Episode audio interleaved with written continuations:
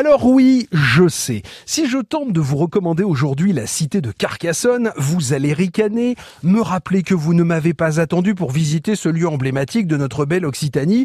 Et vous avez bien raison, c'est pourquoi je ne vous propose pas de partir à la découverte de la cité de Carcassonne, mais d'en faire le point de départ d'une balade à vélo qui vous permettra d'un coup de pédale ferme et volontaire d'arpenter les 8 km que nous allons découvrir ensemble.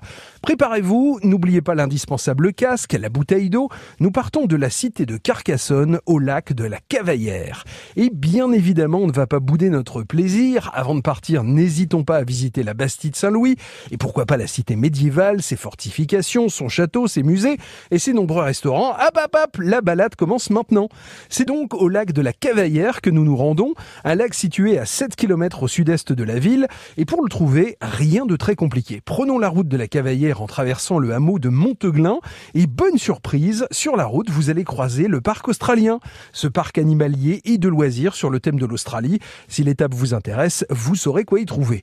Reprenons le vélo pour enfin arriver au lac où vous pourrez vous adonner à moult activités autour du plan d'eau. Acrobranche, baignade, baignade surveillée, est-il besoin de le préciser? Vous ne regretterez pas vos efforts. Et à propos d'efforts, si vous vous sentez de faire le tour du lac, ça prend à peu près une heure, vous allez y découvrir des paysages assez étonnants.